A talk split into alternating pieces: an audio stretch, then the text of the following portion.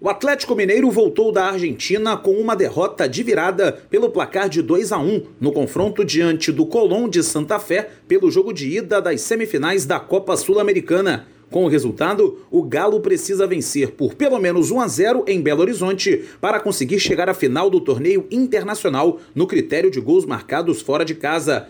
O gol dos atleticanos foi do colombiano Xará. Após o jogo, o técnico Rodrigo Santana falou sobre a sensação que fica depois de sofrer a virada fora de casa. A equipe adversária cresceu na partida, né? a gente acabou não repetindo o primeiro tempo, mas acabamos tomando, sofrendo meu segundo gol. Né? Mas foi importante esse gol fora de casa, que a gente tem, tem chance lá em casa diante do nosso torcedor reverter esse placar.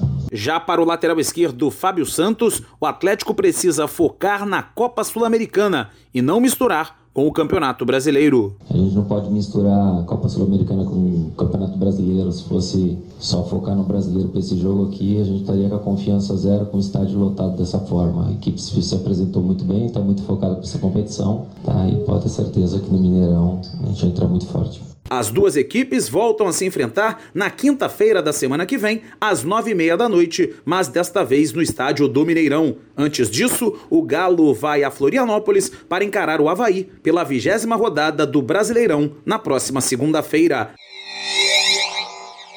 Neste final de semana, a bola vai rolar para a primeira rodada do retorno do Campeonato Brasileiro. Serão quatro jogos no sábado, cinco no domingo e uma partida isolada na segunda-feira. Botafogo e São Paulo se enfrentam no estádio Newton Santos.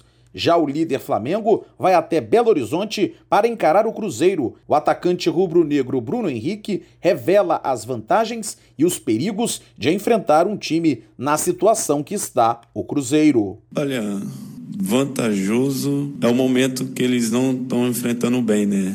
E perigoso é que eles têm uma equipe muito boa, né?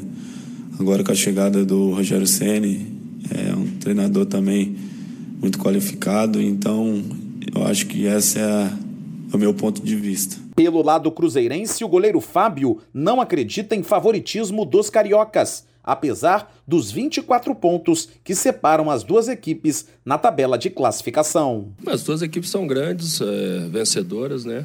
O Flamengo vem num momento onde todas as coisas vêm fluindo de uma forma muito boa, né? Por mérito, por trabalho, né? Dos jogadores, do treinador. E situação de campeonato brasileiro é dessa forma, né? São jogos sempre difíceis, independente da situação da equipe na tabela. O Flamengo tem a ciência, e respeita né, a história do Cruzeiro, os jogadores que estão aqui. Então é um grande jogo. Esperamos que a gente possa fazer um jogo à altura da camisa do Cruzeiro para conseguir vencer. Ainda no sábado, o Corinthians recebe o Bahia. A última partida do dia é entre Santos e Grêmio, na Vila Belmiro. O Peixe quer voltar a vencer depois de dois tropeços. Já os gaúchos vêm no embalo de cinco jogos seguidos de invencibilidade. É, o time tá, tá, tá crescendo numa hora, numa hora certa, numa hora boa. Acho que, que parte disso é do ambiente que é bom, do Renato que consegue comandar muito bem a gente. Então acho que a gente tem três ou quatro jogos aí antes da Libertadores que a gente sabe que a gente tem que ir bem para chegar bem, para chegar confiante e até para subir na, na tabela do brasileiro, que acredito eu que a gente pode estar tá lá em cima. Então acho que parte dessa, dessa melhora aí é, é, é, do grupo todo que vem crescendo. O Internacional vai enfrentar a Chapecoense. No embalo das três vitórias seguidas com Mano Menezes, o Palmeiras encara o Fortaleza fora de casa. O Vasco pega o Atlético Paranaense na primeira partida pós-título do Furacão. O choque de nordestinos da rodada é entre CSA e Ceará, em Alagoas. O último jogo de domingo é entre Goiás e Fluminense, no Serra Dourada. Na segunda-feira, Havaí e Atlético Mineiro fecham a rodada. Rádio e futebol, duas paixões em conexão. Uma parceria da CBF e da agência Rádio Web. Com informações do Brasileirão, Cadu Macri. Na tarde desta quinta-feira, no auditório da CBF na Barra da Tijuca, zona oeste do Rio de Janeiro, Pia Sandhauger divulgou a lista de convocadas para os próximos amistosos contra Inglaterra e Polônia. E esta segunda convocação da sueca contou com cinco novidades e oito jogadoras que atuam no futebol nacional. E a lista tem as goleiras: Aline do Granadilha Tenerife da Espanha, Bárbara do Havaí Kinderman e Letícia do Corinthians.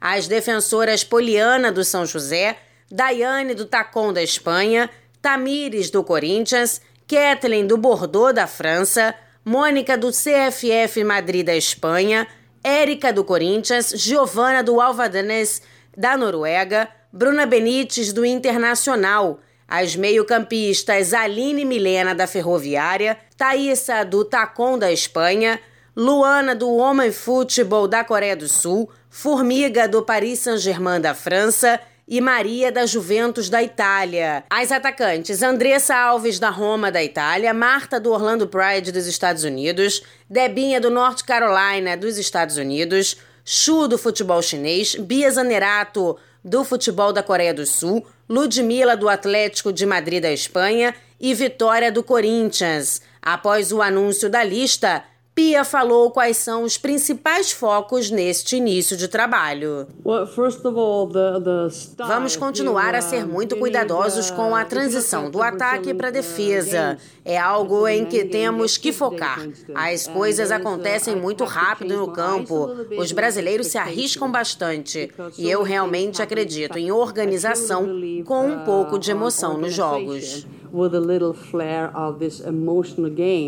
Além da convocação, a nova auxiliar técnica também foi apresentada. E se trata da sueca Lili Persson. As duas já trabalharam juntas e levaram a Suécia à conquista da medalha de prata nos Jogos Olímpicos no Rio em 2016.